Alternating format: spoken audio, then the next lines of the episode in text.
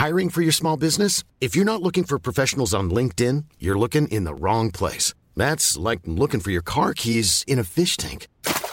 LinkedIn helps you hire professionals you can't find anywhere else, even those who aren't actively searching for a new job but might be open to the perfect role. In a given month, over 70% of LinkedIn users don't even visit other leading job sites. So start looking in the right place. With LinkedIn, you can hire professionals like a professional. Post your free job on linkedin.com slash people today.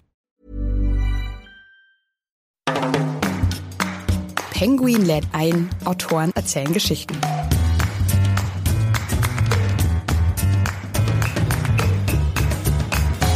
Also ich glaube, dass in dem Moment, wo wir uns tatsächlich nackt machen, sind wir die Person, die wir tatsächlich sind und nicht die Person, die wir versuchen nach außen zu sein, um geliebt zu werden. Und ich glaube, wenn wir für eine Person, für die wir uns verstellen müssen, geliebt werden, dann werden wir nie wirklich für das geliebt, was wir sind. Und ich glaube, das ist so die Kernbotschaft, die sich implizit vermittelt, nicht explizit. Explizit sind wir ein lustiges Buch, hoffentlich.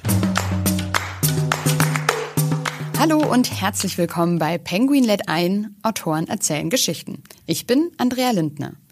In jeder Folge lernen wir ja gemeinsam spannende Autorinnen und Autoren und natürlich ihre Bücher kennen. Schön, dass ihr wieder mit dabei seid. Heute sind gleich zwei Autoren bei mir, nämlich Max und Jakob vom Podcast Beste Freundinnen. Darin reden die beiden seit vier Jahren über Sex, Liebe, Partnerschaft und das Leben und so, als ob ihnen niemand zuhören würde. Damit sind sie auch ziemlich erfolgreich. Sie werden oft als bekannteste Podcaster Deutschlands gefeiert. Die beiden haben jetzt ihr zweites Buch geschrieben, das bei uns im Penguin Verlag erschienen ist. Kann ich nicht sagen, muss ich nackt sehen, heißt es. Und der Untertitel verspricht, dass wir erfahren, was Männer über Beziehung, Sex und Liebe denken. Sie bleiben ihren Themen aus dem Podcast also treu und lassen wie immer ganz schön die Hosen runter. Wollen Männer erobert werden? Was finden sie an Frauen geil? Wann sollte man Ich liebe dich sagen? Und was ist Liebe überhaupt? Diese und weitere Fragen beantworten Max und Jakob in ihrem Buch. Sie sind manchmal platt und albern, aber ganz wichtig, immer ehrlich und auch verdammt selbstironisch. Sie nehmen kein Blatt vor den Mund und deswegen reden wir heute nicht nur über ihr Buch, sondern auch, wie es ist, sich öffentlich so nackt zu machen. Eigentlich heißen die beiden anders, aber ich begrüße sie heute mit Max und Jakob. Schön, dass ihr beiden heute hier seid. Cool, danke, dass wir hier sein dürfen. Hallo. Wie seid ihr denn auf diese beiden Decknamen, sage ich mal, gekommen? Wir wollten uns erst Max und Moritz nennen, aber dann war das zu auffällig, dass das Decknamen sind. Und dann haben wir gedacht, okay, wir geben uns einen Namen, der in irgendeiner Weise Bezug zu uns hat. Und meine Mutter wollte mich erst Jakob nennen. Und darum haben wir gesagt, ja, Max bleibt so wie er ist. Schön kurz und knackig wie im richtigen Leben. Mein echter Name ist auch kurz und deswegen dachten wir, passt das. Ja, wenn wir schon beim Thema Namen sind, wie seid ihr denn, ich habe euer Buch natürlich auch vor mir liegen, wie kamt ihr denn auf diesen Namen? Kann ich nicht sagen, muss ich nackt sehen? Das ist ja ein ziemlich schlechter Anmachspruch, oder? ja, das war tatsächlich ein Vorschlag vom Verlag. muss man das Kind beim Namen nennen. Und wir waren erst unsicher damit, ob das wirklich zu uns passt, aber dann haben wir die Doppeldeutigkeit in dem Namen erkannt. Einmal das physische Nacktmachen, also dieses äh, alles ausziehen und wir machen ja auch die meisten Sachen, die Spaß machen, wenn wir nackt sind, ne? baden gehen und in die Sauna und sowas. Ne? Mhm. Und dann natürlich das äh, nicht physische Nacktmachen, sondern dieses, wenn ich alles erzähle, was mir unangenehm ist und was ich eigentlich normalerweise niemandem erzähle, weil ich dann nicht mehr die Person bin, die ich eigentlich nach außen hin darstellen möchte. Was passiert dann? Das ist die andere Form des Nacktmachens und darum passt das ganz gut, weil genau beide Komponenten haben wir im Buch.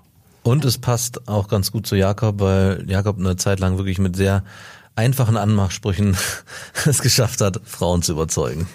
Okay, also quasi einerseits ein oberflächlicher Titel, aber dann irgendwie doch auch ziemlich deep. Und im Untertitel versprecht ihr ja eben, dass man so ein bisschen erfährt, was Männer über Beziehungen, Sex und Liebe denken. Und das ist sowas, das frage ich mich bei eurem Podcast immer und jetzt auch bei dem Buch. Also was macht euch denn bitte eigentlich zu Experten? Also ihr habt doch eigentlich auch nicht mehr Plan vom Leben als andere Leute, oder?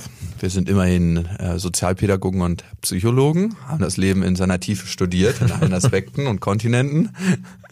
Und am Ende kann man sich immer fragen, was macht einen Experten zum Experten, ne? weil er Konstrukte von der Welt erfindet, ein Wissenschaftler zum Beispiel, also wenn wir in die Psychologie gehen, wie funktioniert Psychologie? Sie bildet immer Modelle von der Wirklichkeit ab und versucht eine hohe Wahrscheinlichkeit zu finden, dass das, was man dann vorhersagt, auch zutrifft. Was anderes machen wir auch nicht. Also wir erzählen meistens aus der Ich-Perspektive, wie wir es empfinden und haben einfach das Feedback von über 10.000 Hörermails jetzt bekommen, dass ziemlich viele genauso empfinden wie wir. Wir prüfen das, was wir sagen, eigentlich eher durch das, was wir tun, als dass es wissenschaftlich belegt ist. Also ich glaube auch, es geht eher darum, dass wir uns zeigen, wie wir leben und was auch wir für Fehler gemacht haben. Und ich glaube, das ist eher der Anreiz für viele, uns dann in so eine Expertenrichtung ja vielleicht zu tendieren zu lassen. Also gerade die Hörer, die ja auch eher wissen wollen von uns so einen Blick, wie habt ihr das gemacht? Wie ist, wo seid ihr gescheitert? Und wie würdet ihr mein Scheitern einordnen? Ich glaube, darum geht es eher nicht, dass wir jetzt die Experten sind, die von oben drauf schauen, sondern eher von unten. Von unten, genau. Okay, aber bekommt ihr dann noch oft Mails oder Fragen, wo ihr nicht so richtig eine Antwort wisst? Ja, gibt's auch auf jeden Fall. Und die geben wir dann auch weiter, besonders wenn es sehr drastisch wird, wenn eigentlich eine Therapie fällig ist, dann ist es auch unsere Verantwortung, das weiterzugeben und zu sagen, hey, hier sind wir mit unserem Latein am Ende, mit unserem einfachen Handwerkszeug, hier muss ein Profi ran. Mhm. Wer, wer wäre dann ein Profi, ein passender?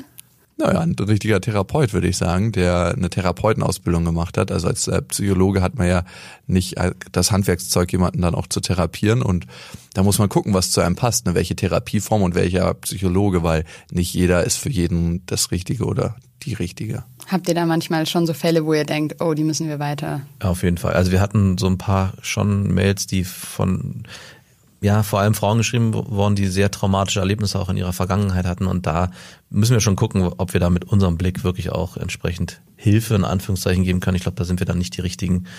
Aber ähm, wir haben uns auch getraut, manchmal diese Sachen zu bearbeiten. Es kommt immer ein bisschen drauf an, wie die Mail rüberkommt, ob das wirklich ein Hilfeschrei ist oder eher, ich möchte meine Geschichte erzählen. Und gerade wenn es darum geht, meine Geschichte zu erzählen, also meine traumatische Erfahrung zu teilen mit anderen, um dann zu sehen, guck mal, ich bin da gut rausgekommen, dann machen wir das auch. Und dann ist es aber eher eine alleinstehende Mail für sich, als dass wir noch unglaublich viel dazu noch am Ende zu, zu sagen haben. Das haben wir auch öfters, dass jemand uns einfach seine Geschichte erzählen möchte. Und in dem Moment, wo du deine Geschichte aufschlüsselst und jemandem anders erzählst, hast du auch für dich relativ viel schon geklärt. Also der beste Spiegel ist man selbst immer eigentlich. Okay. Also ihr erfahrt ja auch eben sehr, sehr viel von euren Lesern, aber gebt natürlich selber auch sehr, sehr viel Preis. Ganz viele intime Details. Also man weiß irgendwie, auf was ihr im Bett steht, Sexstellungen, Schwächen, welche Frauen ihr heiß findet, aber auch so Sachen über eure Penisse, wie schief die sind oder wie viel Hoden ihr habt. Ähm, also schon, man weiß schon richtig, richtig viel von euch oder alle Leser und Zuhörer. Wie fühlt es sich denn für euch an, so nackt zu sein? Im Moment haben wir Hose und T-Shirt an. Ähm, aber beide keine Schlüpfer. Also im ersten Moment ist es natürlich ein sehr ja, beängstigendes Gefühl, auch immer wieder sich diesen Schritt zu trauen. Auch auf der Bühne ist das eine Sache, die man immer wieder ja leben muss. Aber im zweiten merkt man, dass da eigentlich gar nicht so viel dabei ist. Und ich glaube, unsere unser Anspruch ist auch so ein bisschen das nach außen zu tragen, um zu allen zu zeigen, ihr müsst nicht die Perfekten sein, wie man sie in den sozialen Medien vielleicht auch sieht, sondern dass es auch reicht, so zu sein, wie man ist und dazu zu stehen. Also wir kriegen auch ganz oft die Frage von Frauen, was muss ich tun, damit ich in Beziehung komme und warum, was muss ich tun, um zu gefallen? Und der Ansatz daran ist eigentlich von uns immer zu sagen, steh zu dir selbst und zu all deinen Fehlern, die du hast. Und ich glaube, das ist auch die Sache, was wir versuchen zu vermitteln, dass alle Fehler, die wir haben, machen uns auch aus. Und das ist am Ende das Thema, um das es geht, auch in dem Buch. Ja, und Fehler ist immer so ein Wort, ne? Also es ist ja ein Teil von uns, ist es dann ein Fehler, wenn es ein Teil von uns ist? Also ich glaube, dass in dem Moment, wo wir uns tatsächlich nackt machen, sind wir die Person, die wir tatsächlich sind und nicht die Person, die wir versuchen nach außen zu sein, um geliebt zu werden. Und ich glaube, wenn wir für eine Person, für die wir uns verstellen müssen, geliebt werden, dann werden wir nie wirklich für das geliebt, was wir sind. Und ich glaube, das ist so die, die Kernbotschaft vielleicht, die sich implizit vermittelt, nicht explizit. Explizit sind wir ein lustiges Buch, hoffentlich. Also da wollt ihr quasi mit gutem Beispiel vorangehen und hofft dadurch auch andere Leute zu animieren, so ehrlich und offen damit umzugehen. Ich glaube, es ist eher entstanden. Wir haben nie gesagt, dass wir äh, in irgendeiner Weise Vorreiter in irgendeinem Thema sein wollen oder die Fahnenträger sein wollen. Ich glaube, es ist einfach aus den Gesprächen entstanden, so wie man sich vom Freund offenbart, ist das jetzt größer geworden und das ist so unser intimes Zuhause, der Podcast und das Buch und es wird zum Zuhause für die Leute, die es lesen und hoffentlich finden die ihr eigenes Zuhause darin. Ja, ihr lasst ja richtig die Hosen runter im Buch. Was bekommen denn die Leser dann zu sehen oder zu lesen? Also wir haben unterschiedliche Sachen. Wir haben natürlich Dialoge, die wir auch im Podcast führen zu einzelnen Themen, die wir dort nochmal, glaube ich, ein bisschen tiefer, ein bisschen anders bearbeiten, als es im Podcast passiert. Also gerade auch beim Schreiben kann man dann doch nochmal im Nachgang überlegen, war das so, wie wir es sagen wollten, oder wollen wir es doch nochmal anders formulieren. Wir haben auch Eigenkapitel jeder, die ja jeder für sich geschrieben hat, also nicht zusammen, sondern wo man sich zurücknehmen konnte. Und da sind ein paar heftige, würde ich schon sagen, Geschichten aus ja, alten Tagen, wo wir Frauen vielleicht nicht so behandelt haben, wie es von sich ja Frauen vor allem wünschen. Also auch unser Scheitern in Beziehungen und im Kennenlernprozess und in der in einer Lebensphase, wo man vielleicht auch mit sich selber nicht im Reinen waren. Und wir haben auch ein paar Hörermails noch drin, die mhm. wir bearbeiten, die wir auch einfach spannend fanden, wo wir gemerkt haben, die brauchen auch äh, Platz in diesem Buch. Ja. Ja, ich würde auch sagen, es ist ein buntes Potpourri. Und wir können ja mal ein paar Beispieltitel so. Was ist Liebe? Äh, was ich will, Absamen auf das eigene Ego. Äh, wer trägt die Verantwortung beim Fremdgehen? Und das sind so exemplarische Kapitel. Gerade so letzteres finde ich ist eine ganz spannende Frage. Und ich glaube, wir versuchen aber mehrere Perspektiven aufzumachen. Jetzt, wenn man das klassische Fremdgehen hat. Wir haben einen Vater von drei Kindern, eine Ehefrau und dann die Affäre auf wen gucken wir? Wer hat Schuld? Meistens sagen wir ja, die Frau, die mit dem Typen die Affäre führt und natürlich der Familienvater. Das ist eine Perspektive. Wenn wir jetzt gucken, dass zum Beispiel die beiden, die da die Affäre haben, schon zur Schulzeit mal länger eine Beziehung geführt haben und vielleicht Seelenverwandte sind und die ganze Zeit einen Weg gesucht haben, wieder zusammenzukommen und es ging aus verschiedenen Gründen nicht. der eine war im Ausland und jetzt haben sie sich wieder getroffen. Dann kriegt das Ganze schon einen ganz anderes, anderen Geschmack und ich glaube, es ist immer wichtig, aus mehreren Perspektiven auf die Situation zu gucken. Medien versuchen heutzutage zu simplifizieren und alles auf eine Schlagzeile runterzubrechen. Aber die Wahrheit des Lebens ist eine ganz andere und eine viel komplexere. Und ich glaube, das gilt es auch ein Stück weit aufzumachen in dem Buch. Ja, also ihr habt ja eben auch so Geschichten drin, ähm, hat ja Max gerade gesagt, die sehr persönlich auch sind. Habt ihr denn für euch überhaupt noch Grenzen? Also habt ihr für euch Themen abgesteckt, wo ihr sagt, da reden wir niemals drüber oder diese Person, das wird zensiert. Habt ihr sowas noch überhaupt? Also ich nicht. Ähm, bei mir geht's vor allem darum, wenn es um mein Umfeld geht, also Freundin, Familie, da gucke ich schon nochmal, dass ich einen kleinen Schonraum aufmache, aber was, wenn es um mich geht, eigentlich auch nicht. Aber es ist auch jedes Mal, es ist ein Prozess, also es entwickelt sich, es ist nicht so, dass man immer in, an jedem Tag oder an jeder Situation immer sagt, ich kann alles raushauen. Also es ist auch manchmal so, dass man nochmal so eine innere Sperre spürt und dann genau hinhorchen muss, ist es jetzt das, was ich sagen will oder will ich vielleicht doch nochmal ein Stück zurück und dann beim nächsten Mal. Also es ist ein, ein Vor, zurück, vor, zurück, würde ja, ich sagen. Vielleicht hast du recht. Also es gibt auch paar Sachen, die ich nicht immer gleich erzähle. Wenn ich, zum Beispiel, ich gucke keine Pornos oder ich versuche das zumindest. Und wenn ich da mal rückfällig geworden bin, das ist auch nicht immer gleich das Erste, was ich im Podcast erzähle. Also ich bin jetzt nicht pornosüchtig, aber ich finde Pornos sind einfach nicht gut so für die eigene Entwicklung. Zumindest sagt mir das irgendeine innere Stimme. Ja, und manchmal gucke ich dann doch welche. Also bin ich jetzt auch nicht jedes Mal im Podcast. Oh, Max, ich habe wieder Pornos geguckt. Vielleicht auch langweilig, wenn du immer von deinen Pornos-Geschichten, Rückfällen erzählst. Ähm, aber Max, du hast es schon angesprochen, so das Umfeld. Also wie reagiert denn das Umfeld, wenn jetzt, ich weiß nicht mehr, ich glaube, es war Jakobs Vater, der immer zu laut gebimst hat früher. Oder die Geschichten von Franzi, Mira, die Namen sind wahrscheinlich geändert, aber das Umfeld erkennt die ja trotzdem, wenn die vorkommen. Also die, mit diesen Freunden habe ich nichts mehr zu tun, von daher weiß ich noch, ich bin gespannt, wenn es dann mal passiert. Und es ist da natürlich eine Wahrheit da drin, die ich damals mit denen nur in dieser Beziehung gelebt habe, aber die auch eine Sache ist, die definitiv nach außen ja zwar schmerzhaft klingt, aber die wir beide auch teilen. Und ich glaube auch, dass diese Personen ja vielleicht da eine gewisse Weise, in gewisser Weise sich respektvoll vielleicht behandelt fühlen, in dem Sinne, dass ich es schon am Ende versucht habe, dann auch nochmal den Bogen zu schlagen. Also es ist ja nicht so, dass ich sage, die waren die Bösen, sondern auch ich war derjenige, der sich in der Situation falsch verhalten hat. Und das ist auch in dem Schreibeprozess mir aufgefallen, dass ich auch erst danach dem ich es aufgeschrieben habe im Buch, damit auch endgültig abgeschlossen habe. Obwohl die Sachen vielleicht schon weitaus länger her sind, ist es eine Sache, die mir da nochmal ganz stark ins Bewusstsein gerufen worden ist und ich dann gemerkt habe, okay, das war auch von mir ein, ein sehr starkes Fehlverhalten und konnte dem aber nochmal eine ganz andere Wertschätzung geben. Und ja, ich bin gespannt. Mal sehen, ob ich irgendwann mal eine Nachricht bekomme. Sag mal, warum steht denn das da drin?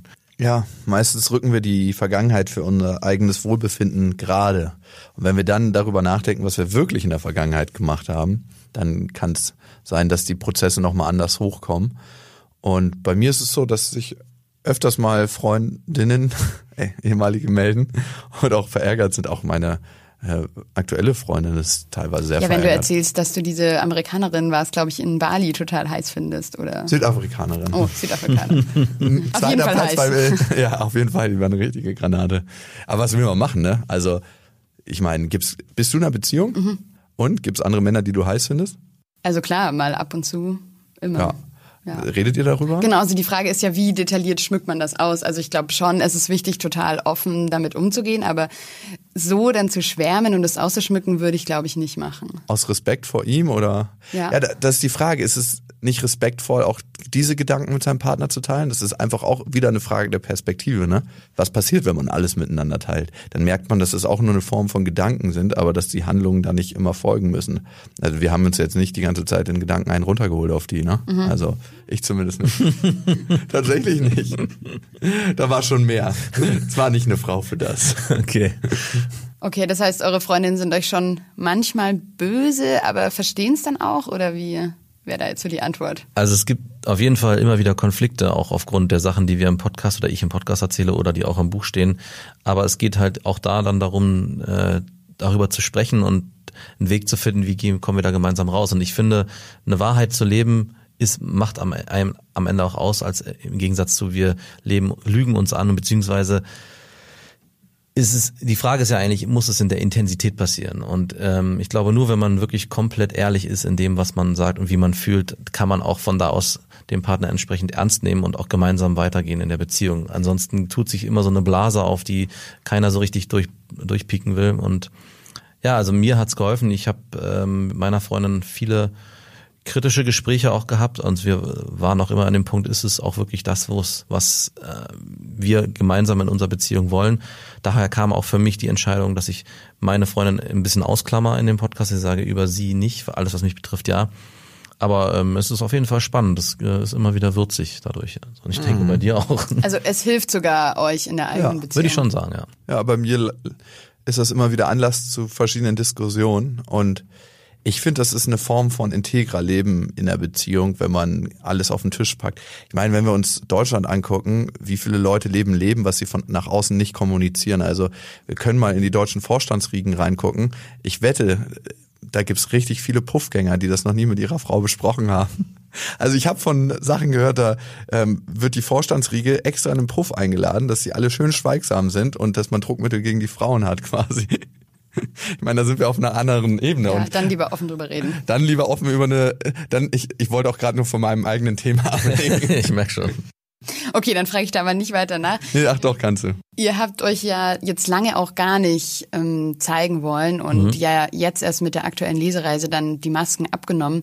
War da ursprünglich vielleicht auch das private Umfeld der Grund oder vor was hattet ihr da Angst? Also eigentlich ist es vor allem eine Sicherheit in dem Podcast, wirklich auch die Themen so anzusprechen, wie man sie ansprechen will. Also diese Anonymität nach außen führt dazu, dass man sich eigentlich immer nur in einem Zweiergespräch fühlt. Und das war eine Sache, die wir lange aufrechterhalten wollten. Und wir sind ja weiterhin anonym. Wir sind ja nur auf der Bühne für ein kleines Publikum präsent. Ja, also wir erreichen, glaube ich, mit der aktuellen Tour 7.000, 8.000 Leute. Und das ist ja im Vergleich zu der Leserschaft und Hörerschaft immer noch ein relativ kleiner Teil.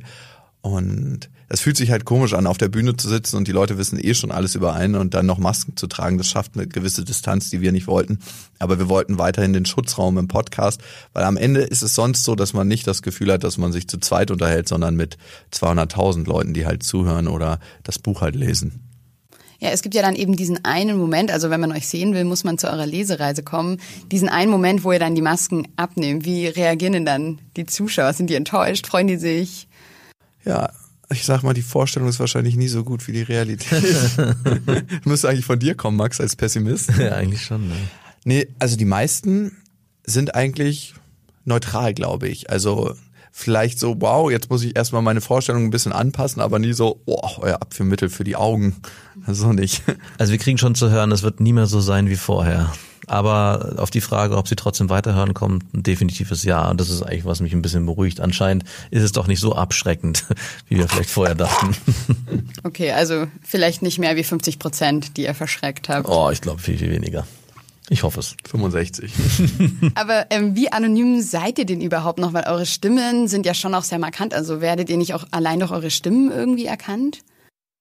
Also ich nicht so sehr, weil ich mich nicht im, ja, in den Medien bewege, würde ich mal sagen. Und dadurch ist es nicht so, dass ich auf der Straße von jedem angesprochen werde. Ich glaube, dir passiert es ein bisschen öfters, oder? Also ich habe das manchmal, also jetzt auch nicht irgendwie täglich, aber ich würde mal so sagen zweiwöchentlich ungefähr, dass ähm, jemand mich ganz lange anguckt und mich dann anspricht und ich wundere mich im ersten Moment immer, warum guckt er mich jetzt so lange an? Und dann fällt es mir wieder ein, ah, aber es ist eine Sache, die man im Alltag total vergisst und das ist auch das Angenehme. Also ich habe in meinem Beruf mit wirklich prominenten Leuten zu tun. Und man muss einfach sagen, denen werden 60, 70, 80 Minuten jeden Tag ihrer Zeit geklaut von Leuten, die zu einem kommen und sagen, ich mache sowas eigentlich sonst nie, aber können wir kurz ein Foto machen und dann schnacken die noch zwei, drei Sätze mit einem und es ist jedes Mal eine Minute und das muss man sich bewusst sein, wenn man wirklich berühmt ist und das ist auch das Schöne an der Anonymität, man kann ein normales Leben führen. Ich glaube, manche stellen sich das so schön vor, prominent zu sein, aber in allererster Linie kann man zwar viele Sachen umsonst kriegen, Partys, Autos, äh, Klamotten, aber der Rest daran ist wirklich ätzend. Okay, also ist das auch so ein Grund, mit unter anderem für die Anonymität dann nicht so schon als Podcast-Stars und Autoren gefeiert zu werden, aber eben in der Anonymität so. Ja, ich glaube, es ist auch ganz wichtig für uns, dass wir eben in dem Rahmen uns weiter bewegen können, dass wir sagen, wir sind halt eigentlich nur zwei Podcaster, die im, ja, in ihrem stillen Kämmerchen was aufnehmen und nicht mit ihrer kompletten Persönlichkeit immer visuell zu erkennen sind. Also vielleicht ändert sich das nochmal, ich weiß es nicht, aber zurzeit fühlt sich so eigentlich viel angenehmer an und es ist nochmal ein größerer Schritt, jemanden über die Stimme zu erkennen, als auf der Straße übers Gesicht. Und ich glaube, diese Komponente, übers Gesicht erkannt zu werden, gerade auch bei so sensiblen Themen, das ist ein, ja, was sehr angenehmes, was wir, glaube ich, beibehalten wollen. Und ich glaube, am Ende schafft es auch einen Schutzraum für alle, sowohl für die Hörer, als auch für die Leser, als auch für uns. Wir tauchen gemeinschaftlich in unsere tiefste Gefühlswelt ab und jeder kann das tun, ohne seinen Namen preisgeben zu müssen. Ich glaube, dann fällt es auch vielen einfacher und vor allem uns und dann begeben wir uns auf Augenhöhe mit den Leuten, die das lesen und hören, weil die sind ja genauso anonym in Anführungsstrichen wie wir für sie und am Ende, vielleicht ist das der letzte Punkt, ist es auch eine größere Projektionsfläche, wenn du jemanden hast, wo du dir vorstellen kannst, was du willst. Das ist so Tabula rasa, das unbeschriebene Blatt und das ist eigentlich eine ganz schöne Sache. Okay. Ja, bevor wir jetzt gleich noch ein bisschen mehr über euer Buch sprechen, wollen wir euch noch ein bisschen besser kennenlernen, weil mhm. einige unserer Zuhörerinnen und Zuhörer kennen ja vielleicht noch gar nicht so sehr euren Podcast. Deswegen als kleine Aufgabe für euch, wie würdet ihr euch denn gegenseitig äh, einer Frau vorstellen, um es vielleicht noch ein bisschen, ich weiß nicht, schwieriger oder einfacher zu machen, vielleicht beim ersten Date? Mhm. Äh, ich fange mal an. Einen sehr attraktiven Schnauzer den er schon seit langer Zeit pflegt. Pass auf, äh, was er dir für Fragen stellt. Er wird sonst äh, dich sehr einnehmen und du wirst keine Chance haben, viel über ihn zu erfahren, wenn er dir nicht den Raum gibt dafür. Ja. Das war's schon. Das war's schon. Also ich habe was, was ich eigentlich immer sage, aber nur weil es lustig ist. Und das äh, würde ich auch über Max sagen, aber vielleicht dann nochmal ein paar Sachen, die ein bisschen ernster sind. Wenn man im Club ist und äh, man tanzt zum Beispiel und äh, Max tanzt so zwei, drei Personen weiter, dann kann man der Frau sagen, du, siehst du den da? Der hat einen unglaublich großen Penis, aber es ist ihm sehr, sehr unangenehm. Guck mal jetzt nicht hin. Mhm, genau. Und dann gucken sie natürlich doch. Also was passiert ist, dass einfach das so Lustigkeit des Abends entsteht daraus, weil die Frau dann immer wieder hingucken muss und lacht und und derjenige, über den das gesagt wurde, der wundert sich, weil man die ganze Zeit angeguckt wird. Das spricht sich ja dann auch rum, ne? Klar, Wahrscheinlich. Die spre äh, natürlich, das sagen die sofort ihren Freundinnen. Der ganze Club. Der ganze Club weiß Bescheid und man selber denkt so, warum gucken mich denn alle an? Also, sie jetzt auch nicht so gut aussehen und dann. Aber ansonsten würde ich sagen, jeder hat ja seine eigene Masche, um bei Frauen zu landen und Max ist auf jeden Fall über die tiefgründige Schiene, das heißt tiefe emotionale Gespräche, die so ein Fundament schaffen für ja, für weitergehende Beziehungen. Tiefergehende. Tiefergehende Beziehungen. Mhm. Wie lange kennt ihr euch eigentlich schon oder wie habt ihr euch auch kennengelernt? Äh, wir kennen uns zwölf Jahre, glaube ich, ne? Und wir haben uns kennengelernt, weil ich damals mit ein paar Kumpels ein Wakeboardboot hatte und der gute Jakob sehr gerne wakeboardet und äh, hat sich da über einen Kumpel über drei Ecken eingeladen, da mal mitzukommen. Und das erste, was wir beide von uns dachten, oder ich von ihm dachte, wow, was für ein arroganter Pisser. Den das hatte sich dann auch bestätigt über die nächsten zwölf Jahre. Und irgendwie sind wir dann doch, äh, an der erste Eindruck hat nicht gestimmt, doch zusammengewachsen. Und durch ein paar Roadtrips, die wir gemeinsam gemacht haben, äh, gab es auch dann immer viel Gesprächsbedarf, was dann am Ende auch zum Podcast geführt hat. Ja. Ich glaube, wir wurden am Ende mehr von Frauen sozialisiert als von Männern durch unsere Mütter und haben da auch eine Gesprächskultur entwickelt und entwickeln können und einen Zugang zu unserer eigenen Emotionalität, die manchen vielleicht nicht ganz so offen ist. Und ja, das ist eine Qualität, die wir teilen im Buch und im Podcast. Was hast du denn am Anfang von Max gedacht, als du ihn kennengelernt hast? Er hatte Segelschuhe an und es ist aus einem Segelclub rausgestolziert, muss man sagen. Da dachte ich mir, krass, schön viel Überheblichkeit, die du da mitbringst. Kennst du so Leute, denen man mal so eine Begrüßungsohrfeige geben will? Habe ich jetzt nicht so oft, aber. Nee? Auch nicht äh, chefmäßig so? Ich habe eigentlich nur nette Menschen in meinem so einer war Max jedenfalls. Okay, also ihr mochtet euch beide nicht so und dann ist aber trotzdem eine große Liebe Ah, entstanden. Vielleicht, ja. Ja. Jetzt seid ihr beste Freundinnen. Ja, manchmal ist das ja so. Gerade Personen, die man nicht so mag oder wo man merkt, die regen einen bestimmten Punkt auf, dass man selbst die Themen in sich hat und in sich trägt. Und dann kann man sich fragen und wir haben, glaube ich, geschafft, das ganz gut zu bearbeiten. Aber wir streiten uns heutzutage immer noch öfters mal. Also auf jeden Fall. gibt immer noch Themen, wo wir sagen, ey, ganz ehrlich, das geht so nicht. Auch gerade auf Tour. Wir hängen ja dann, ja, also es gibt ja verschiedene Formen von Touren. Manche sind dann in getrennten Hotelzimmern, andere sind zusammen in einem Hotelzimmer und jetzt die Nacht haben wir zum Beispiel zusammen in so einer kleinen Pritsche geschlafen, wo wir uns so synchron umdrehen mussten in der Nacht. Und aneinander kuscheln bis. Genau. Da aber mit getrennten Decken noch, ne? Da haben wir noch Glück. Das war noch das Mindeste, was es gab. Aber ein Kissen. Aber wir haben ähm, Holzer, Hölzerne Hochzeit jetzt, glaube ich, Genau, bald. fünf Ne? Jahre machen wir den Podcast. Seine längste Beziehung. Ja, meine längste. Max müsste eigentlich mit seiner Freundin zwei Jahre Schluss machen. Also so nach dem Motto, ich gehe mal kurz Zigaretten holen. Und dann äh, wären wir die längste Beziehung. Von euch beiden. Ja. Von uns beiden. Ich stelle in jeder Folge auch den Autoren und Autorinnen so Lebensfragen. Die können auch gerne mal philosophisch sein. Und das Gute ist, bei euch äh, musste ich jetzt gar nicht selber recherchieren, sondern ihr habt ja im Buch auch ziemlich viele und spannende und gute drin. Deswegen würde ich jetzt gleich mal Jakob dich fragen, ähm, welches Gefühl zeigst du nicht so gerne und warum? Schwäche.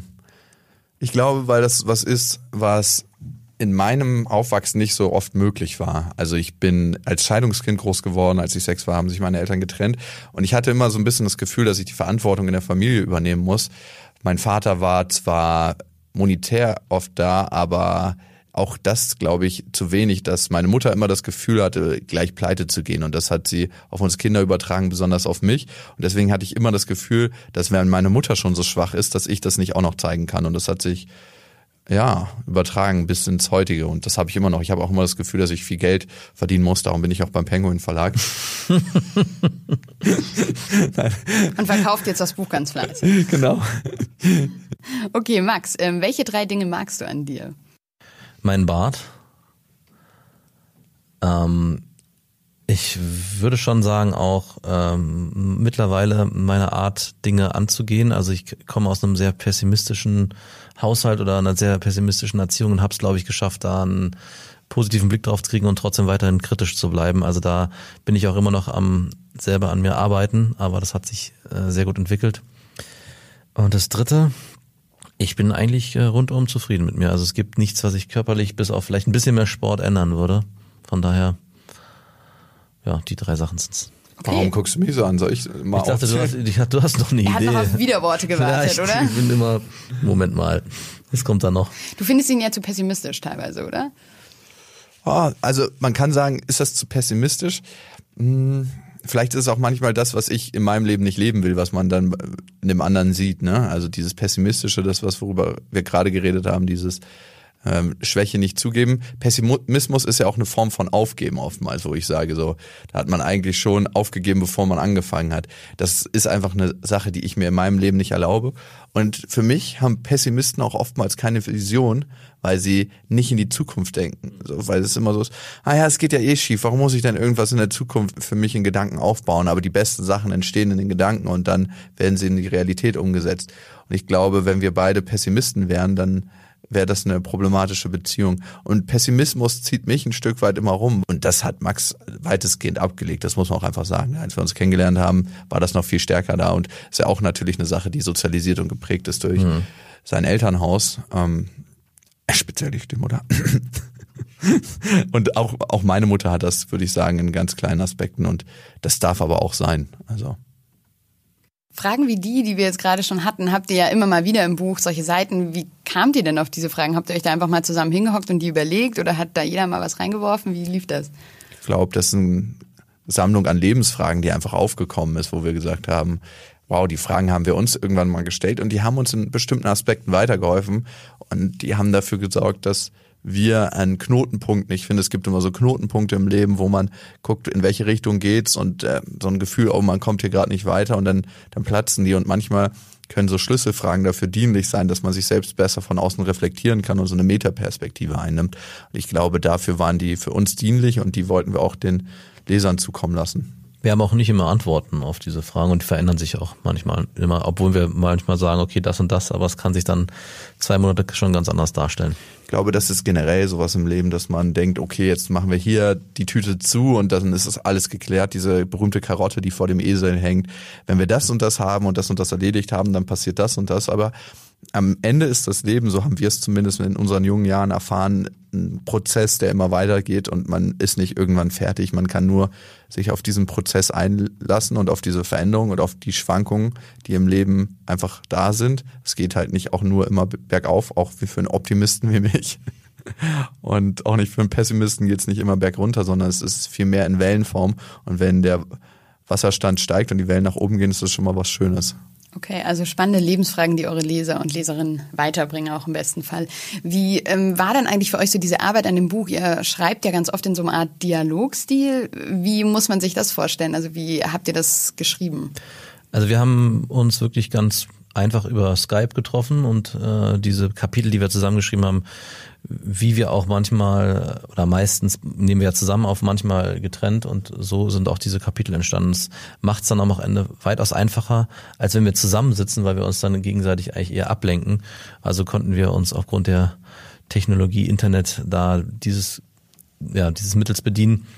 Und diese Kapitel, die wir alleine geschrieben haben, haben wir auch wirklich alleine geschrieben. Also da haben wir nicht irgendwie zusammengesessen und gelegt, wie können wir die am besten zusammenbasteln. Nein, das waren schon unsere eigenen. Ja, und wir haben uns das am Anfang ein bisschen romantischer vorgestellt, dass wir irgendwie an einem Tisch zusammensitzen. Oder Haus am See. Haus oder am so. See, schön mit Meerblick. Am See mit Meerblick? Ja, schon. Oder beides? Beides. Hinter uns eine Lagune, vor, okay. vor uns das Meer, auf der rechten Seite die Berge und dann auf der linken der Wald. So hatten wir uns das vorgestellt, aber das funktioniert in der Praxis nicht. Ein Buch schreiben ist am Ende eine Fleißarbeit auch, auch eine harte Arbeit und ein sehr konzentriertes Arbeiten. Und man muss auch sagen, bei dem Buch, wir haben alle Geschichten selber geschrieben, aber wir hatten auch eine sehr gute Lektorin hier von euch gestellt bekommen, die eine wahnsinnig gute Arbeit gemacht hat und die auch das Ganze nochmal flüssiger gemacht hat. Wir wachsen in das Autorendasein rein und wir haben dann noch das Buch natürlich, man kriegt ja zuerst eine Fahne und dann kriegt man nochmal den Redigierungsprozess gelesen als Autor und da haben wir echt festgestellt, dass die Lektorin einfach eine super Arbeit geleistet hat. Hm, die hat einen Zauberstab. Das Feedback ist ja bisher auch ganz gut. Ich habe online mal ein bisschen reingelesen, da schreibt zum Beispiel eine Leserin, ich habe sofort verschlungen, es war sehr amüsant geschrieben, aber auch ein paar Texte wirklich zum Nachdenken eben und ich habe feuchte Augen bekommen. Und das habe ich öfter gefunden, also dass Leute sagen, klar, schon viel oberflächliches Männergeplänkel, aber eben auch was zum Nachdenken. Habt ihr selber so das Gefühl, ihr habt eine ganz gute Mischung zwischen so platt und tiefgründig gemacht irgendwie? Auf jeden Fall, also das ist auch unser Anspruch. Wir wollen nicht immer nur tief, wir wollen immer nicht immer nur platt und nicht immer nur lustig sein, sondern es ist eine bunte Mischung aus all dem. Und wenn da noch gelacht werden kann, das ist das i-Tüpfelchen, worum es, glaube ich, auch am Leben immer geht. Also Humor muss einfach sein, ansonsten macht das Leben keinen Spaß. Ja, ist der Rettungsring des Lebens, sagen wir immer, ne? Humor. Und ich glaube tatsächlich, dass es genau ein Abbild des Lebens sein soll, wie Max schon gesagt hat. In dem Moment, wo man immer nur tiefgründig ist, macht das Leben auch gar keinen Spaß. Also die meisten Sachen muss man mit Humor behandeln, dass man auch ab und zu abtaucht und guckt, wie ist das wirklich, wie funktionieren die Prozesse, aber dann wieder in die Leichtigkeit entschwinden. Also macht mir zumindest persönlich das Leben am meisten Spaß. Ich will nicht jeden Tag irgendwie ganz tief über mich nachdenken. In dem Moment, wo man über sich nachdenkt, ist man auch ein Stück weit zurückgezogen und nimmt gar nichts am Leben teil. Das ist so wie derjenige, der alles analysiert auf einer Party. Warum holt sie sich jetzt ein Getränk und warum sprechen die sich gegenseitig an? Warum küssen die denn? Oh, die verschwinden nach oben und dann bin ich derjenige, der in der Ecke steht. Ich will lieber derjenige sein, der das Leben lebt. Okay, das klingt sehr gut. Ihr geht ja auch sehr ähm, offen eigentlich mit schlechtem äh, Feedback um. Was mhm. habt ihr denn schon über das Buch schon so an schlechtem Feedback bekommen? Tatsächlich noch gar nichts. Also es wundert uns, aber ich glaube, das liegt auch hauptsächlich daran, dass es gut lektoriert wurde. also können wir uns nicht auf unsere eigenen Fahnen so viel schreiben. Okay, also alle kritischen Sachen wurden nochmal rausgestrichen, oder? Nee, da wurde tatsächlich gar nichts rausgestrichen. Nee, nee. Also es ist 350 Seiten oder 48 stark, also ein ziemlicher Brocken auch geworden für ein Taschenbuch. Ich weiß gar nicht, was das Limit ist, 400 Seiten, glaube ich, ne, für Taschenbücher. Und uns hat's gewundert, dass bis jetzt das Feedback sehr, sehr, sehr gut war. Also wir haben schon oft das Feedback bekommen. Ich habe nur mal kurz reingelesen in der Buchhandlung. 100 Seiten später musste ich es dann kaufen, weil ich, weil die Buchhandlung äh, zugemacht hat. Und ich habe den Rest gleich am selben Abend gelesen. Und da muss ich sagen, muss man schon schneller Leser sein. So 350 Seiten am Tag vertilgen. Und, und auch gerade bei den düsteren Kapiteln gab es auch positives Feedback. Also das hat mich sehr erstaunt, weil ich schon dachte, was hinterlässt man da für ein Bild, aber äh, es war ganz anders, als ich es erwartet hätte. Das auch gerade bei den Lesungen kamen viele im Nachhinein und haben gesagt, gerade das hat mich sehr fasziniert und klar, es ist ein ziemlich bitter böse geschrieben und teilweise auch habe ich dich verurteilt, aber am Ende habe ich es verstanden und es hat mir doch gut gefallen und mich auch weitergebracht. Und ich finde, das ist eine, ja, bei dem Buch erstaunlicherweise, was heißt erstaunlicherweise, die positive, wir können nicht mit negativer Kritik arbeiten wie im Podcast, weil wir so wenig bekommen. Ja, Noch. ihr wurdet ja dann auch gleich belohnt und seid ja ziemlich schnell auch in die Spiegel-Bestsellerliste gekommen. Wie fühlt sich das an als Autor? Das ist eher ein fremdes Gefühl. A, weil wir uns ja selber erst mit der Autorenrolle anfreunden müssen. Ne? Denn, also es ist ja was sehr, sehr Abstraktes. Also man schreibt ein Buch, man teilt da seine Gedanken, seine Erfahrungen mit und auf einmal wird es von sehr vielen Leuten gelesen und es kommen hunderte von und tausende von Leuten zu den Lesungen. Und ich glaube, das ist was, wo man reinwächst und man muss auch erstmal für sich akzeptieren und wertschätzen, dass die eigenen Gedanken überhaupt einen Wert haben für andere Menschen. Und deswegen ist das, glaube ich, eher was, was noch ankommt, als was jetzt schon voll gesunken ist. Das ist mein pessimistischer Blick auf jeden Fall. Ich glaube, es ist ein realistischer Blick. Ja. Also es sollte man sich auch immer wieder fragen, welchen Mehrwert haben meine Gedanken für andere Menschen. Mhm. Aber da auch nicht zu kritisch mit sich sein, weil dann geht die Lustigkeit und Leichtigkeit verloren. Das hat man manchmal, finde ich, bei Autoren, die so einen besonders hohen Anspruch haben. Jetzt muss ich mal Menschen was mitgeben. Und das hat dann manchmal auch was Belehrendes, was auch gar keinen Spaß mehr macht zu konsumieren. Am meisten lernen wir doch durch das, was andere falsch gemacht haben oder richtig gemacht haben. Da seid ihr vorne mit dabei. In viel. Bei Beobachten sind wir richtig ganz vorne mit dabei. Aber auch bei Fehlern. Nein, auf jeden bei, Fall. Bei Fehlern sind wir auch ganz, also genau, also bei Sachen, die vielleicht hätten besser laufen können. Mhm. Was ist denn so für euch der Unterschied, so wenn man jetzt sagt Buch versus Podcast? Also wo seht ihr so Vor- und Nachteile? Was macht euch mehr Spaß? Was ist anstrengender? Oder könnt ihr das gar nicht so vergleichen?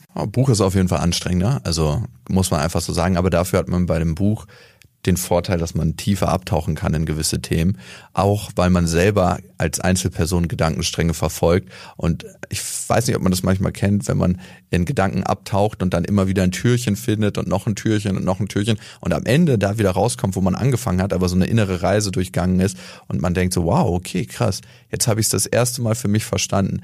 Und so eine Themen sind halt ins Buch eingeflossen und das ist wirklich ein Mehrwert, vor allem für einen selber.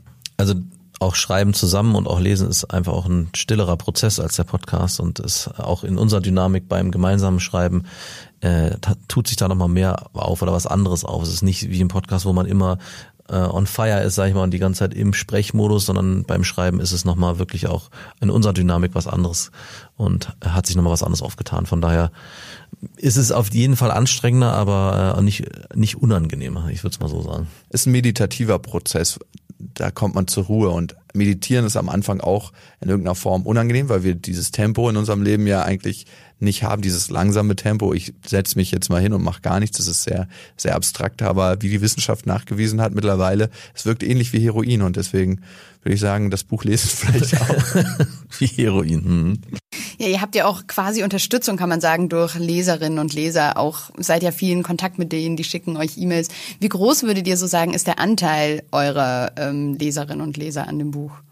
Also wir haben ja gestartet mit dem Podcast Beste Freundinnen, weil wir sagen, wir sind beste Freundinnen und mittlerweile ist das alles ein bisschen größer geworden. Also wir fühlen uns eigentlich mit unseren Hörern und Lesern auch so verbunden, dass wir sagen, wir sind ein großer Pool von besten Freundinnen. Also das erleben wir auch diese durch diese Hörermails mittlerweile, glaube ich, 10.000, die wir bekommen Über, haben. Ja.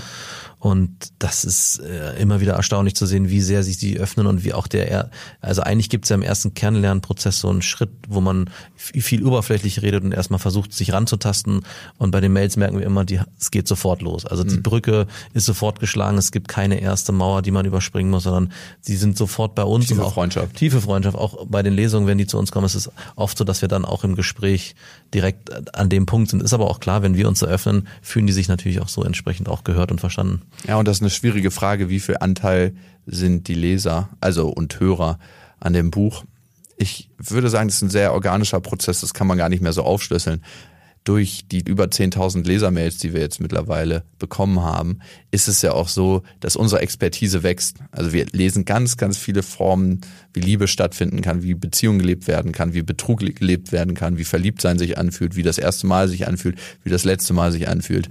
Und dadurch wächst ja auch unsere Expertise und unser Wissen darüber. Wenn wir das abziehen, also ich würde sagen 50 Prozent mindestens. Mhm, auf jeden Fall. Habt ihr denn irgendwie eine Lieblingsmail oder eine Mail, die euch noch irgendwie besonders in Erinnerung ist, die euch besonders betroffen gemacht mhm. hat? Haben wir. Also zum Beispiel eine Frau hat uns geschrieben, dass sie seit ein paar Jahren verheiratet ist und die haben auch eine kleine Tochter, die vier Jahre ist. Und sie hat eine Affäre und ihr Mann, mit dem sie verheiratet ist, die weiß gar nichts davon, dass das Kind von der Affäre ist. Ah, das kommt ja auch im Buch vor, die Geschichte, oder? Ich glaube. Vertauscht es gerade mit dem Podcast. Ja, ja. Nee, ja. beides. Beides. Okay. Also, die war so gut, die mussten wir auch ins Buch tragen. Genau, und wir haben am Anfang gemerkt im Podcast, dass wir die Geschichte im Podcast nicht so gut aufschlüsseln konnten. Und wenn man ein bisschen mehr Zeit hat, in der geschriebenen Form, ist uns das, denke ich, besser gelungen. Und auch da muss man sich alle Perspektiven angucken, vor allem die Perspektive von demjenigen, der gar nichts dafür kann, nämlich das Kind. Also bei mir sind es zwei. Ich, wir hatten einmal eine Mail, so eine extrem traumatische, die wir am Anfang dachten, die können wir nicht nehmen, gerade in der ersten Hälfte. Und die hat sich am Ende aber so positiv aufgeschlüsselt. Also diese Frau hat so viel Schlimmes erlebt, das hörte gar nicht auf. Und trotzdem hat sie es geschafft, über Therapie und sehr viel Selbstreflexion am Ende dem Ganzen so einen positiven Touch zu geben, dass wir auch da nichts mehr zu sagen hatten. So haben wir die auch im Podcast beendet. Und die zweite wird, glaube ich, auch für immer unser Landarzt bleiben, der ja. uns damals äh, geschrieben hat, dass er mit elf Kindern, nee, zehn Kindern, zehn, Kinder. zehn Kindern äh, äh, immer noch äh, aktives Sexleben hat und alles gut läuft. Und wir waren so ein bisschen, wow, äh, Respekt dafür. Wir hatten den jetzt auch gerade in unserem anderen Podcast Beste Vaterfreuden zu Gast. Ähm, und es ist schon spannend. Das war eine Mail, die ja, sich auch weitergetragen hat. Also von dem kriegen wir auch immer noch mehr, immer wieder nochmal Mails und Feedback. Das trägt sich so weiter. Und es gibt so ein paar, ja, die wir haben, die immer wieder schreiben, wo wir auch merken, da passiert einfach mittlerweile auch so eine Form von Dialog. Okay, also Freundschaften, die entstehen, Kontakte, Ideen, die man dadurch bekommt. Mhm. Ja. Anstoß fürs eigene Leben. Du hast jetzt gerade schon beste Vaterfreunde angesprochen. Mhm. Das ist ja euer anderer Podcast und ähm, auch euer drittes Buch, das ihr jetzt dann ja schon langsam in Planung habt. Ein Penguin Verlag. Ja, genau, da wird es ja auch also zu dem Thema beste Vaterfreunde gehen. Ich frage mich so ein bisschen, werdet ihr langsam zu alt, zu brav irgendwann für beste Freundinnen? Die Frage ist ja, ne, es gibt zwei Ansätze in den Medien und auch bei zum Beispiel Radiosendern. Ich verjünge mich immer wieder in der Zielgruppe. Das heißt, die Leute, die zu alt werden für mich, die ähm, hören dann irgendwann einen anderen Radiosender. Oder ich wachse mit meinem Publikum mit und ich glaube, das ist eher unser Ansatz, dass wir zusammen alt werden. Und zu brav. Ich glaube, wir bekommen andere Perspektiven aufs Leben. Ob man die jetzt als zu brav bewerten möchte, ist vielleicht eine Perspektive, aber ich glaube einfach, dass das Leben und die Farben im Leben anders werden. Und ob das jetzt radikaler ist oder nicht radikaler. Manche würden auch sagen, das ist, wir leben jetzt ein ganz, ganz anderes Leben, das viel, viel radikaler ist, weil wir uns Dinge viel mehr angucken, als uns volllaufen lassen und irgendwie mit Frauen zu schlafen. Also das ist ja ein anderer Lebensansatz und der verändert sich, glaube ich, einfach mit dem Älterwerden. Also die Unterteilung ist, glaube ich, wirklich eher Vater und äh, Eltern sein und das Leben mit Kindern. Deswegen beste Vaterfreundin und beste Freundin ist wir als Männer. Und das ist der große Unterschied. Deswegen wir da auch eine klare Trennung drin haben. Und trotzdem ist ein Mitwachsen bei beiden möglich. Also ich sehe da nicht das Problem, dass wir bei dem einen zu brav werden und dann nur noch die Väter sein können. Ganz im Gegenteil. Ich finde, beides hat im Leben seine Berechtigung und bis wir da mal so uncoole Dads sind irgendwann. Ja. So richtig, die denken, die sind noch cool und dann ihre Tochter von, von der Party abholen und ah, Papa, kannst du nicht irgendwann gehen? Hey, ich habe gerade Spaß was? so, so schlimm ist es ja zum Glück noch nicht, noch oder? Nicht, aber es geht langsam in die Richtung. Weil, weil es gibt ja schon auch äh, im Buchkapitel oder auch im äh, Podcast so Folgen, wo ihr schon sehr so zurückblickt zu den alten Tagen, wo ihr irgendwelche One-Night-Stands aufgerissen habt oder eine Folge, wo es um so dieses gejagt sein geht und diesen Jagdtrieb, wo ihr ja so rückblickend erzählt, weil ihr mhm. jetzt beide in der Beziehung seid. Also da frage ich mich halt so, ob das nicht irgendwann langweilig wird, immer so zurückzublicken irgendwann und über Sex zu reden, obwohl man gar keinen mehr hat oder irgendwie so. den, den Ellenbogenwink habe ich verstanden. Ja, für mich ist, also ich habe noch genug Geschichten auf Lager.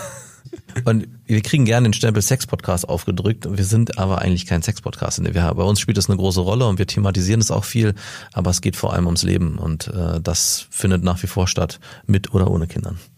Und eure Zielgruppe ist ja schon relativ weiblich, wäre so mein Gefühl. Ich habe auch immer mal versucht, Freunden von mir den Podcast irgendwie auch zu, nahezulegen oder das Buch. Und ich hab, hatte das Gefühl, die sind immer total so auf Abwehrreaktion gegangen. Und ich habe mich gewundert, weil ich mir dachte, aber vielleicht könnt ihr mir das als Männer jetzt erklären, eigentlich müssten die doch so, ja, sich auch in euch wiederfinden und da vielleicht auch Anregungen, Tipps bekommen. Ja, ich glaube, für viele Männer ist es ein unsicheres Terrain, dahin zu gehen, wo wir uns in Gedanken hinbegeben.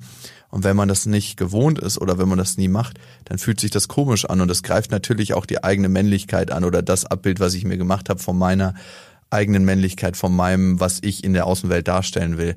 Und mir ging es am Anfang genauso. Wie will ich mich darstellen? Wie will ich als Mann wirken? Und wenn ich alle diese Fassaden mal runterreiße, wer bin ich dann noch und was bleibt übrig? Und wenn man da nicht hingehen will, glaube ich, und wenn man das nicht leben will und wenn meine Perspektive von Männlichkeit ist, im Baumarkt zu gehen, zu Fußball spielen und ein dickes Auto zu fahren, dann wird mir der Podcast und äh, auch nicht das Buch gefallen. Und es werden mehr und mehr Männer, das erleben wir bei den Lesungen. Also wir sind immer wieder erstaunt, wie viele dann doch da sind. Also es, die ersten waren gefühlt ein Prozent, mittlerweile ist es fast 40, 60. Also und wir sind ja auch ein Männer-Podcast. Also eigentlich dürfen Frauen den nicht hören. Also wir wundern uns immer wieder. Auch das Buch ist nur für Männer, ist verboten für Frauen.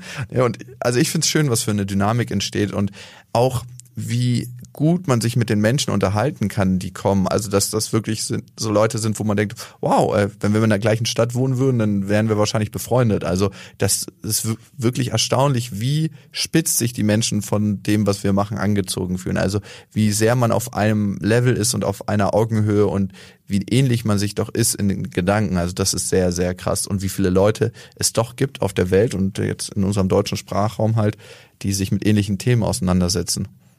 Und wir werden manchmal gefragt, warum wir zum Beispiel einer der beliebtesten Podcasts Deutschlands sind. Ne?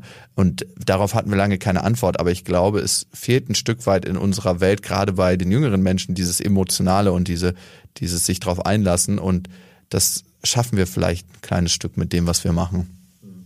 Wie würdet ihr denn das Buch beschreiben? Also ist es ein Sexratgeber, ein aufgeschriebener Podcast, irgendwie ein autobiografisches Buch oder eine Mischung aus allem? Das ist halt als erstes ein knallhartes wissenschaftliches Sachbuch. Gut recherchiert. Mit vielen Quellen. Ich glaube, ich würde es in gar keine von den Schubladen packen. Ich glaube, am Ende ist es eine Möglichkeit, selber nochmal durch seine eigene Vergangenheit und durch sein Jetzt zu gehen und bestimmte Themen für sich zu behandeln und zu reflektieren und am Ende ein bisschen mehr Klarheit über sich selber zu gewinnen und das mit einem Schmunzeln und mit einem Lachen. Wir haben auch eine schöne Hörermail dazu bekommen, dass sie durch das Buch und auch den Podcast für sich verstehen konnte, dass jeder sein Leben und seine Art zu lieben anders lebt und man dadurch auch sie hat dadurch verstanden, dass man alle Ebenen von Liebe auch äh, akzeptieren muss. Also dass es da einfach sehr viele unterschiedliche Facetten gibt. Und ich glaube, das zeigen wir auch so ein bisschen mit unserem Buch, unserem Podcast auf, dass es halt nicht einen Weg gibt und eine Richtung, sondern es gibt ganz viele Strömungen und alles ist am Ende okay, wenn man nur den Mut hat, da auch dazu zu stehen. Klingt sehr schön. Ähm, habt ihr denn ein Lieblingskapitel jeweils im Buch? Ja, kommt immer ein bisschen auf die Tagesverfassung drauf an. Also mein Lieblingskapitel ist, äh, wenn ich jetzt eins von mir nehme. nee, von äh, Max würde ich sagen, ist es Franzi. Das ist ein Kapitel über eine Seelengefickte, wie wir das nennen, wenn man als Mann sehr, sehr stark auf seine eigenen Bedürfnisse fokussiert ist, auch darüber Bescheid weiß, dass die Frau sich vielleicht verliebt hat und dann mehr Sachen macht, die sie normalerweise nicht machen würde. Und bei mir ist es, würde ich sagen. Also ich finde bei Jakob nach wie vor das Kapitel von mit dem Brief mit seinem Vater, ähm, der den nochmal in geschriebener Form zu haben, ist einfach, der hat da nochmal eine ganz andere Ausdruckskraft. Ich habe den ja gelesen, er hat mir den damals schon zukommen lassen und den auch im Buch nochmal zu sehen, ist einfach ja was sehr Schönes, weil ich finde da die Dynamik von Vater zu Sohn und auch in dieser schwierigen Phase also selbst mir, obwohl ich in dieser Situation nicht in dieser Situation nicht war, hat es äh, nochmal sehr die Augen geöffnet und auch geholfen, mit dieser Thematik, die mich ja selber gar nicht betroffen hat, aber selbst wenn sie, ich sie erlebt hätte, hätte ich dadurch, glaube ich, weitaus einfach eine Entscheidung fällen können. Und ich glaube, viele können da auch was mitnehmen aus diesem Brief. Ja. Ja, jetzt zum Ende wollt ihr vielleicht beide noch mal ganz kurz und knapp sagen, ähm, warum sollte man euer Buch auf jeden Fall lesen? Also ich denke auf jeden Fall, die einzelnen Kapitel machen es nochmal interessanter, wenn man da sehr gut unsere Persönlichkeiten nochmal anders äh, wiedererkennen kann und glaube ich auch eine Fassade, die sich so im Podcast nicht zeigt und sie erstens lustig sind, aber äh, manchmal auch ja ein bisschen deep und vielleicht auch ein bisschen traurig. Ja, Amen. okay, ja, für alle, die das jetzt überzeugt hat, wir verlosen heute fünf signierte Bücher von Max und Jakob. Schreibt uns dazu einfach eine Mail an penguin at randomhouse.de und ja, schreibt uns einfach dazu, warum ihr unbedingt eins dieser Bücher haben möchtet. Einfach dann Gewinnspiel in den Betreff schreiben. Und ja, euch wollte ich jetzt noch mal ganz kurz fragen zum dritten Buch. Vielleicht können wir da schon ein bisschen was anteasern und was verraten. Wie konkret ist es denn schon? Habt ihr schon mit dem Schreiben losgelegt? Also wir haben jetzt ähm, die Höhe des Vorschusses kommuniziert bekommen. da ist die Motivation ja gleich gestiegen, oder? Nee, tatsächlich ähm, ist Geld, glaube ich, im Leben für uns natürlich eine wichtige Sache, aber es ist nie unsere Hauptmotivation, weil ich glaube, wir können nicht das machen, was wir machen, wenn Geld unser Antrieb wäre. Es klingt immer so schäbig, aber bestimmte Sachen, also bestimmte Formen von Kunst oder abstrakten Arbeitsformen kann man nicht ins Leben rufen, wenn die Motivation Geld ist. Also ich glaube nicht in einer Qualität, die wir anstreben. Und wir werden in dem Buch übers Vatersein schreiben und da haben wir zwei sehr unterschiedliche Perspektiven. Einmal der von langer Hand geplant mit Fertilitätscenter, also richtig, richtig, richtig gut geplant und einmal die Perspektive von mir, ich bin ungeplant, Vater geworden, ja, das geht noch im Jahr 2018 und 2019 und äh, ich kann die Temperaturmethode nur allen wärmstens ans Herz Und diese Angst und Panik, die da auch entstanden ist und wie sich das letzten Endes auch aufgeschlüsselt hat und der Prozess dann mit meinem Vater und auch in deiner Familie, wie sich der Prozess ereignet hat. Also es gibt für Väter, das haben wir zumindest festgestellt, äh, nicht so ein richtig cooles Buch, wo man sagt, ja, das hätte ich in die Hand genommen in der Phase, wo meine Freundin schwanger ist oder auch davor. Es gibt ganz viele Frauenbücher, die sich mit der mit beschäftigen, wie was passiert im Körper der Frau. Und das ist ein bisschen ein Anspruch vielleicht von uns auch da, was zu bieten, wie wir das so wahrgenommen haben, knallhart und ehrlich. Die Männer emotional und praktisch an die Hand zu nehmen, aber auch die Frauen, die uns schon schreiben, auch im Podcast Beste Vaterfreuden, wow, hätte ich den Podcast früher gehört, hätte ich meinen Mann in der Schwangerschaft auch besser verstanden, mhm. weil es gibt ja viele Sachen, die sich Frauen in der Schwangerschaft vorstellen und wünschen, dass der Mann eigentlich die ganze Zeit wie so ein Magnet am Bauch klebt, aber so ist es nun mal nicht. Die Frau erlebt diesen Prozess halt viel, viel intensiver und und ist mit dem Kind viel mehr vereint als der Vater noch am Anfang. Und ähm, dieses Zusammenwachsen, das ist einfach für einen Mann oftmals so, als ob ein neuer WG-Mitbewohner äh, in die ins Leben kommt und man muss erstmal nicht Liebe lernen, das kommt schon automatisch, aber das ist ein sehr, sehr behutsamer Prozess. Mhm. Okay, wir dürfen also darauf schon gespannt sein und uns freuen, aber jetzt seid ihr erstmal noch mit eurem aktuellen Buch ein bisschen auf Lesereise, oder? Genau. Auf jeden Fall. Und da freuen wir uns auch drauf. Also wir haben verschiedene Termine, die wir noch ansteuern und die findet man alle auf bestefreundinnen.de. Alles klar, dann wünsche ich euch noch ganz viel Spaß bei der Lesereise. Freue mich aufs nächste Buch, dann sehen wir uns ja vielleicht wieder. Und mhm. ja, vielen mhm. Dank fürs Kommen. Schön, dass ihr heute da wart. Danke, Danke für deine Zeit. Ja, vielen Dank. Das war Episode 3 bei Penguin Let Ein, Autoren erzählen Geschichten. Wir haben von Max und Jakob erfahren, wie es ist, gemeinsam ein Buch zu schreiben, wie es sich anfühlt, so nackt zu sein und wie es bei den beiden weitergeht. Schön lustig und spannend war es, fand ich. Und beim nächsten Mal, da treffen wir den Philosophen Philipp Hübel. Nach seinem Bestseller Folge dem weißen Kaninchen in die Welt der Philosophie ist bei C. Bertelsmann gerade sein neues Buch Die aufgeregte Gesellschaft erschienen. Meine Kollegin Ann-Kathrin spricht mit ihm unter anderem darüber, wie Emotionen unsere Identität und damit unsere politische Präferenzen prägen. Ein spannendes Thema also, das uns alle betrifft. Wie immer, wenn ihr Lob, Kritik, Anmerkungen oder Fragen habt, dann schreibt uns einfach eine Mail an penguin at randomhouse.de. Die Mailadresse findet ihr auch nochmal in den Shownotes. Und denkt auch noch an unser Gewinnspiel. Ihr könnt ja fünf signierte Bücher gewinnen. Und jetzt einfach abonnieren und keine Folge mehr verpassen, würde ich sagen. Egal ob bei iTunes, Spotify, Deezer und überall, wo es Podcasts gibt. Ich sage ciao und bis zum nächsten Mal. Eure Andrea.